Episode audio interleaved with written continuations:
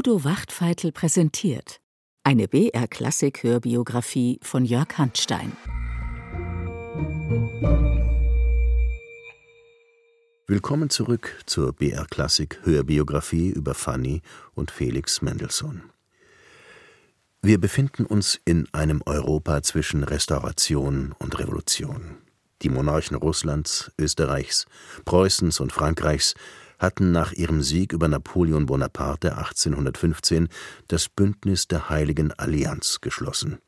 Nun lodert massiverer Widerstand gegen die Vorherrschaft des Adels auf.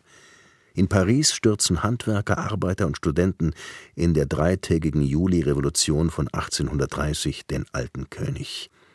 Der Aufstand wurde in Delacroix' Gemälde Die Freiheit führt das Volk sinnbildlich verewigt durch die barbusige Nationalfigur Marianne, die die französische Trikolore schwenkt. In dieser bewegten Zeit ist Felix auf Tour.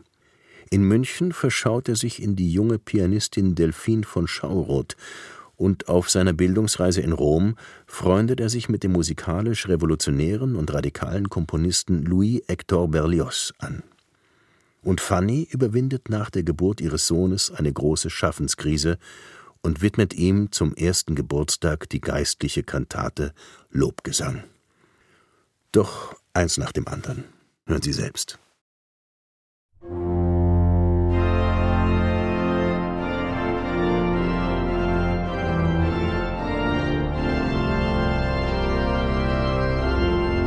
Morgen ist der Hochzeitstag meiner Schwester. Und ich höre doch weder Glockenläuten noch eine frohe Orgel, denn ich bin so fern. Ich sehne mich fort von hier, fort, fort und weit fort, und kann es doch nicht. Das macht mich bitter und müde. Seit sechs Jahren habe ich mir den Hochzeitstag meiner Schwester ausgemalt, aber heute und morgen sieht alles wüst aus um mich.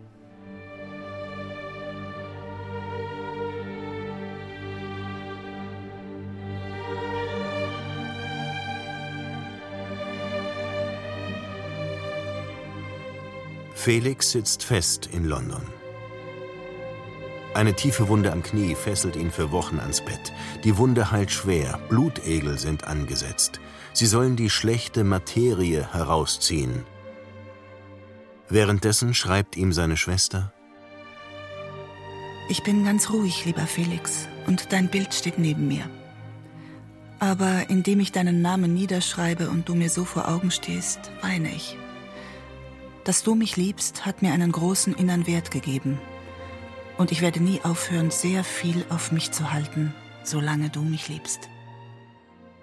Zum letzten Mal, Fanny Mendelssohn Bartholdy. Am 3. Oktober 1829 also werden Fanny und Wilhelm Hensel in einer Berliner Kirche getraut. Die vom Bruder erbetenen Orgelstücke hat sie nun selber komponieren müssen. Und so erklingt zur Trauung ihre eigene Musik.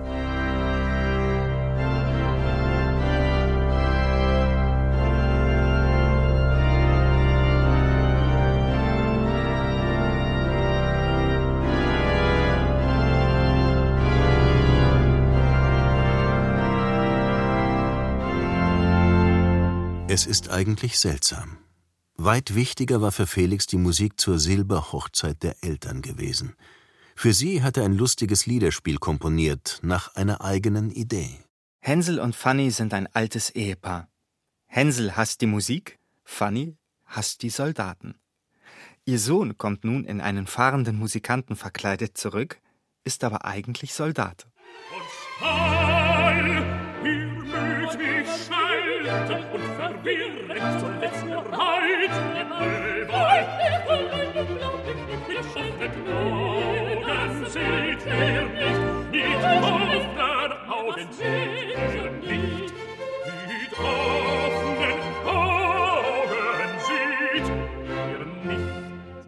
die Heimkehr aus der Fremde zeigt erneut Mendelssohns Begabung für das Musiktheater.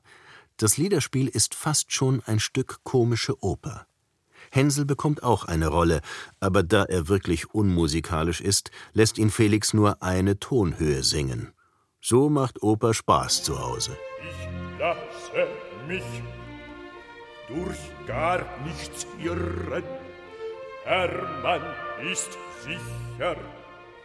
General. Hänsel und Fanny ziehen ins Gartenhaus. Da hat sie ihr schönes Musikzimmer und den Privatkonzertsaal und er bekommt angrenzend ein eigenes Atelier. Hänsel liebt Fannys Klavierspiel, während er malt, und er wünscht, dass sie weiterhin komponiert. Die Grundbedingung von allem bleibt ganz die uneingeschränkte Ausübung deiner Kunst.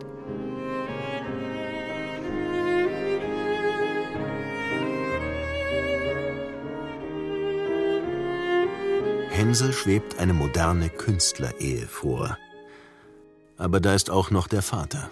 Du musst dich mehr sammeln.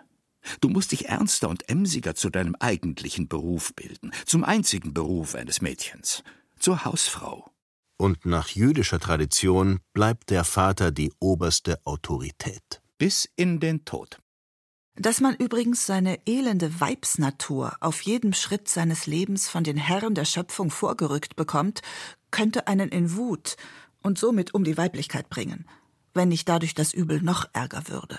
So setzt sich Fanny zur Wehr, wenn Freunde meinen, sich über sie lustig machen zu können, weil sie sich nicht in das gängige Frauenbild fügt. Aber so wie dem jungen Klingemann kann sie Vater natürlich nicht kommen. Und ihre Hoffnung, sich in der Ehe kompositorisch weiterzuentwickeln? Tatsächlich hat sie nach der Heirat eine avancierte Klaviersonate begonnen, die nun aber liegen bleibt. Ein Capriccio für ihren Bruder Paul, den Amateurcellisten, ist die vorerst letzte Kammermusik.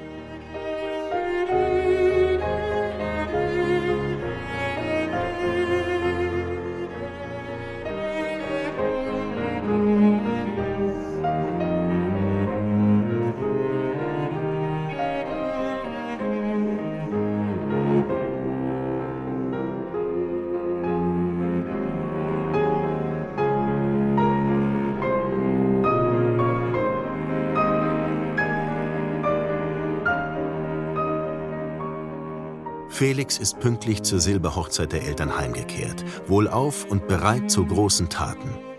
Ihn beschäftigt eine neue Symphonie, ein gewichtiges Projekt, wie man an der Tonart von Beethovens Neunter sieht. D-Moll. Das Werk soll zum 300-jährigen Jubiläum der Reformation erklingen, das in Berlin groß gefeiert wird. Es geht um den Glaubenskampf und den Sieg der richtigen Religion. Die Einleitung ist ein Stück romantischer Mystik, ein Bild des idealen Christentums.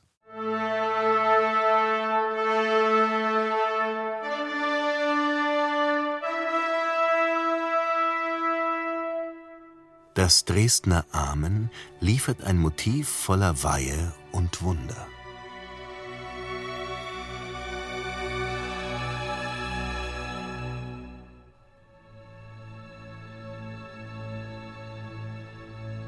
Der erste Satz ist ein dickes Tier mit Borsten. Als Medizin gegen schwache Mägen sehr zu empfehlen.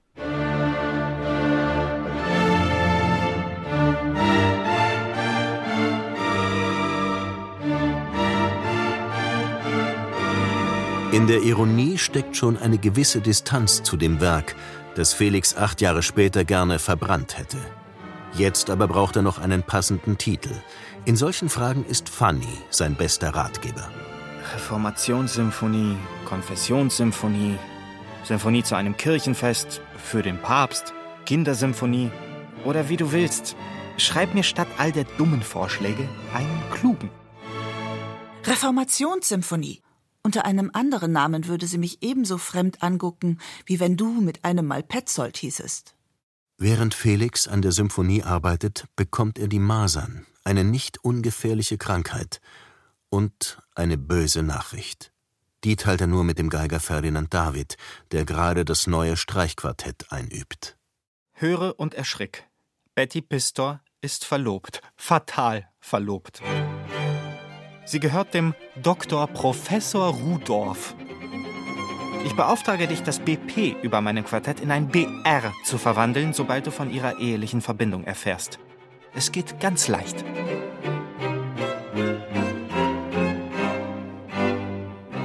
Falls er sich Hoffnung auf eine Heirat gemacht hat, damit ist sie zerstört. Felix trägt es mit Fassung und geht wie geplant wieder auf Tour. Diesmal ist es die klassische Bildungsreise, die sogenannte Grand Tour. Sie führt klassischerweise nach Italien. Schon ein uralter Reiseführer empfiehlt, der junge Mensch von heute sollte nach Italien reisen und seinen Geist durch die Größe und die Grundsätze eines Landes bereichern, das die ganze Welt zivilisiert hat, das die Menschen lehrte, was es bedeute, Mensch zu sein. Und ich bin nichts als ein gefesseltes Weib, das im Bette liegt, sich aber den Umständen nach ganz wohl befindet. Lebe nun wohl und lass dir die Welt gefallen. Sie ist dazu gemacht. Auch Fanny träumt von Italien aber all ihre Reisepläne scheitern. Jetzt ist sie in anderen Umständen, und in Wirklichkeit befindet sie sich elend. Denn es droht eine Frühgeburt. Am 16. Juni gebar ich meinen Sebastian, der anfangs so mager und schwächlich war, dass jeder an seinem Leben verzweifelte. Taufen lässt sie das Kind nach ihren drei Lieblingskomponisten. Felix, Ludwig, Sebastian. Er segne euch je mehr und mehr, euer Haus und all eure Kinder, heißt es im 115. Psalm. Felix vertont ihn gerade und denkt dabei auch an die Hensels.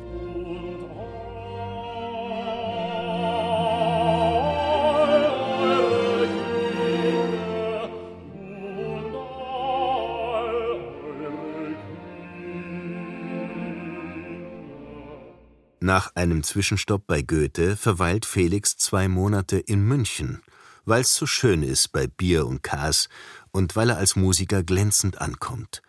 Und wohl auch wegen der jungen Pianistin Delphine von Schauroth. Seiner Schwester meldet er: Was mich betrifft, so gehe ich zweimal die Woche zur Schauroth, wo ich lange Visiten mache. Wir raspeln grässlich.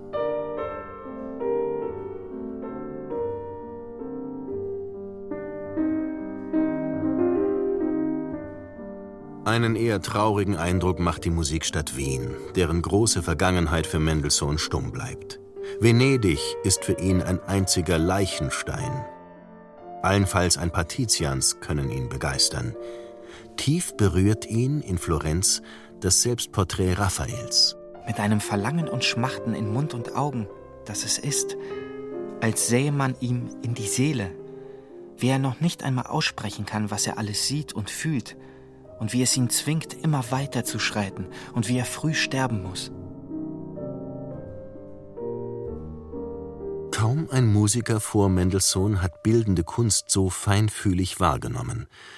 Doch das eigentliche Ziel ist Rom, wohl auch auf Empfehlung Goethes. Ich kann sagen, dass ich nur in Rom empfunden habe, was eigentlich ein Mensch sei. Zu dieser Höhe, zu diesem Glück der Empfindung bin ich später nie wiedergekommen. In Rom liegen die Trümmer einer untergegangenen Welt, die Wurzeln einer neuen, alles ineinander verwachsen, viel Grün, arkadische Landschaft mitten in der Stadt und doch ungeheuer viel Stein. Mitten darin das Zentrum der Christenheit, der Petersdom. Mendelssohn erlebt ihn mit Augen und Ohren. Mir kommt er vor wie irgendein großes Naturwerk. Man sieht nach der Decke ebenso wenig wie sonst nach dem Himmel. Fängt nun die Musik an, so kommen die Töne viel später, verhallen und verwischen sich im unermesslichen Raum, so dass man die seltsamsten, unbestimmten Harmonien vernimmt. Ändert man die Stellung, hat man hinter der Glut der vielen Lichter gleich die dämmerige Kuppel voll blauem Duft, und das ist gar erst unbeschreiblich. Es ist eben Rom.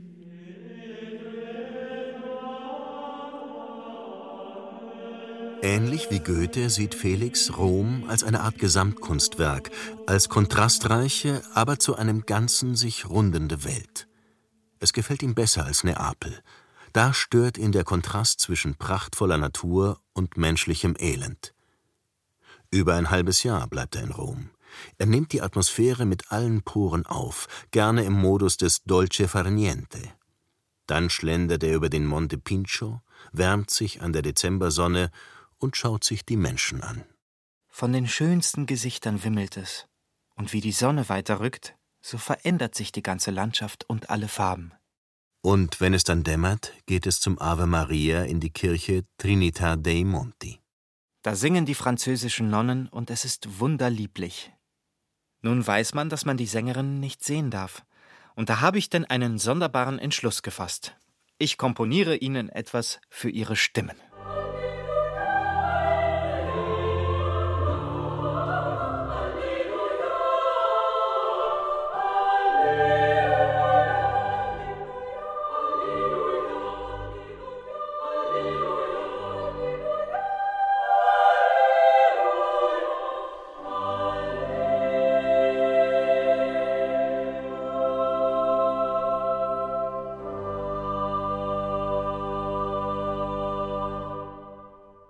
Februar 1831 findet das helle, heitere Leben in Rom eine unliebsame Unterbrechung.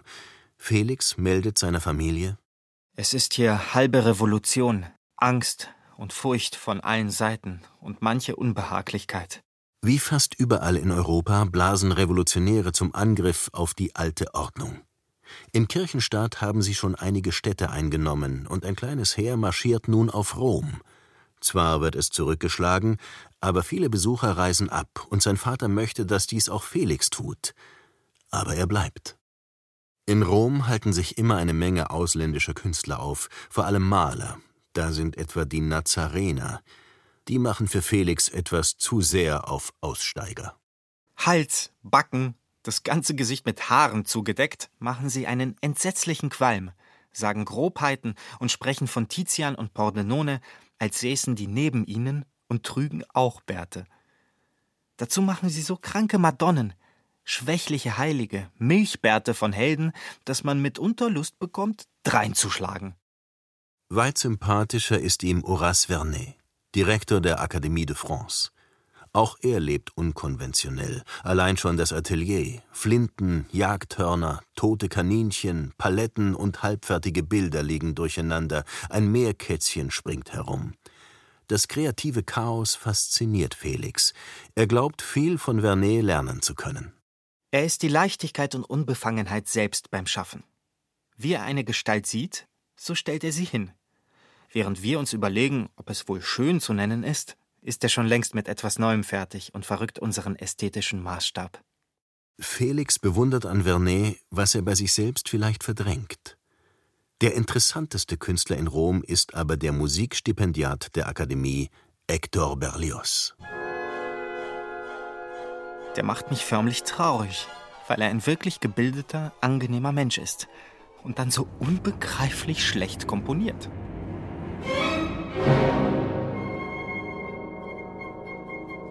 Das zielt etwa auf die Symphonie Fantastique.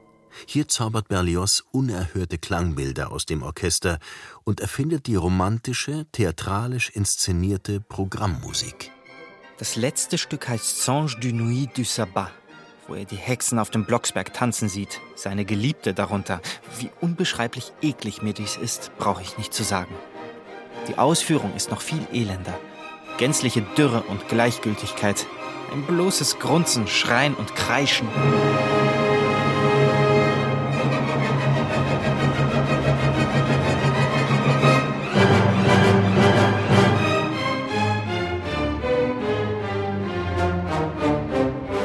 Einer Ästhetik des Hässlichen und Grotesken kann Felix dann doch nicht folgen. Berlioz dagegen bewundert Mendelssohns fein gebaute Musik sehr. Es ist eine seltsame Beziehung. Hier die deutsche Klassik, der Kult des Wahren, Schönen, Guten, dort die französische Romantik, revolutionär und radikal. Und doch sind die beiden viel zusammen, singen gemeinsam, durchstreifen Rom und reden über Gott und die Welt. Er war ein Stachelschwein, sobald man von Musik sprach. Aber von sanfter, liebenswürdiger Gemütsart ertrug er sonst jede Art von Widerspruch. Eines Abends stritten wir über die Verdienstlichkeit der menschlichen Handlungen und ihre Belohnung. Als ich seiner religiös-orthodoxen Meinung mit irgendeiner Ungeheuerlichkeit antwortete, stolperte er und rollte eine steile Treppe herunter. Während ich ihm aufhalf, sagte ich, bewundern Sie die göttliche Gerechtigkeit. Ich lästere und Sie fallen. Mendelssohn hat nichts gegen Hexen, im Gegenteil. Er vertont Goethes dramatische Ballade Die erste Walpurgisnacht. Die Flamme lodre durch den Rauch, begeht den alten heilgen Brauch, Allvater dort zu loben. Heidnische Druiden zelebrieren die Frühlingsweihe, allerdings bedroht von ihren christlichen Widersachern. Die große Kantate, das Hauptwerk von Mendelssohns Reisezeit, malt das Geschehen breit und plastisch aus. Naturreligion im Zentrum der Christenheit. Da sage noch einer, Mendelssohn sei orthodox. Am besten gelingt die Szene mit dem Hexenspuk. Diese dumpfen Pfaffenchristen, lasst uns Kekse überlisten. Mit dem Teufel, den sie fabeln, wollen wir sie selbst erschrecken.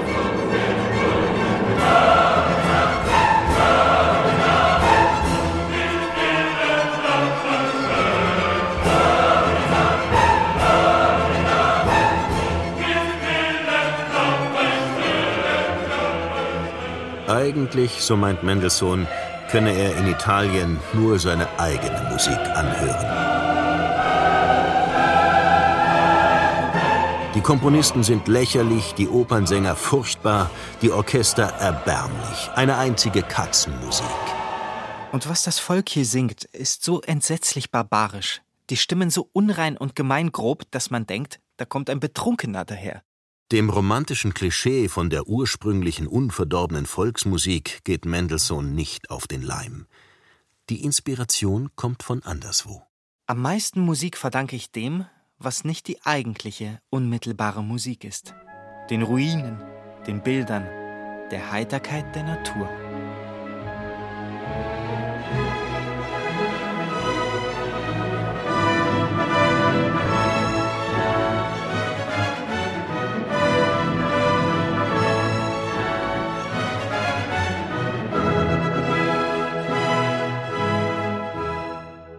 Die italienische Symphonie macht große Fortschritte. Es wird das lustigste Stück, das ich je gemacht habe. Hell, schlank und federleicht, wie befreit vom urdeutschen Gewicht der Reformationssymphonie, ist sie eine Frischzellenkur für die Gattung.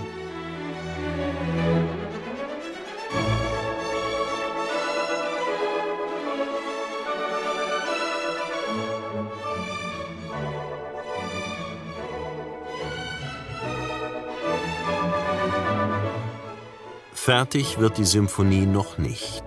Aber das gesteigerte Lebensgefühl lässt die Ideen sprudeln. Dazu entsteht eine Menge weiterer Werke. Das erste Klavierkonzert, geistliche Musik, sogar die Hebriden-Ouvertüre reift unter der Sonne Roms. Währenddessen gedeiht in Berlin Fannys Baby. Wir haben die Freude, einen dicken, prächtigen, gesunden Jungen zu besitzen, an dessen Fortkommen nicht mehr Besorgnis als für jedes andere Kind besteht. Aber Fanny leidet unter Ideenmangel. Sie kann kaum noch komponieren. Das sei normal bei einer guten Mutter, behauptet Felix. Wenn ich ein Kind zu peppeln hätte, so wollte ich auch keine Partitur schreiben. Freu du dich, dass du es hast. Die Musik bleibt nur aus, wenn sie eben keinen Platz hat. Es wundert mich nicht, dass du keine Rabenmutter bist. Aber ihr Kind bringt sie dann doch auf eine Idee. Sie erschließt sich ein neues Format, die geistliche Kantate, Sie komponiert den Lobgesang. Für Felix Ludwig Sebastian Hensel. Am ersten Jahrestag seiner Geburt von seiner Mutter.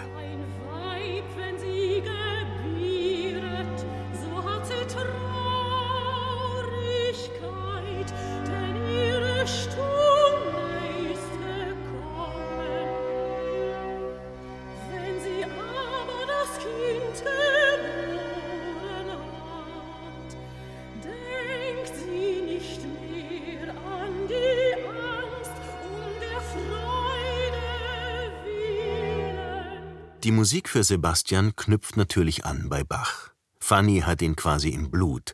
So wird es keine Stilkopie, sondern eine gelungene Hommage. Die Schaffenskrise ist vorbei. Am 16. Juni 1831 erklingt der Lobgesang vor einem gewählten Publikum im Gartensaal. Auch die Sonntagsmusiken hat sie neu belebt, nun mit eigenem Chor, den sie selbst dirigiert. Felix nennt Fanny gerne den Kantor.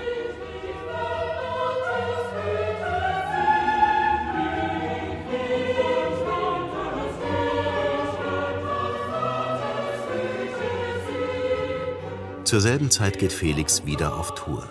Er hat das Leben in Rom genossen, ungeheuer viel Neues kennengelernt und zieht doch das Fazit.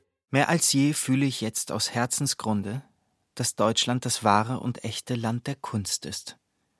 Es ist wahr, ich kann da nicht so viel Schönes genießen, aber ich bin da zu Hause. Es ist das ganze Land, es sind die Menschen, unter denen ich mich wohlfühle. Doch es droht Gefahr. Die asiatische Cholera, die tödlichste Seuche seit der Pest, ist auf dem Vormarsch, in das revolutionäre Polen eingeschleppt durch russische Truppen.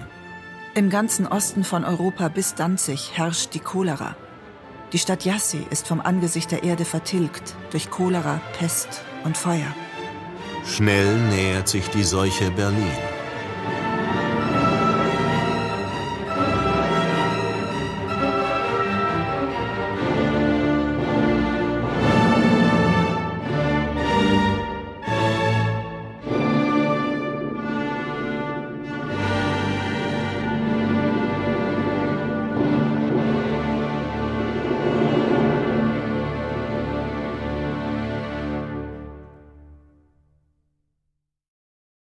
1831 werden die ersten Toten aus Berlin gemeldet, und Fanny komponiert das Oratorium Musik für die Toten der Cholera-Epidemie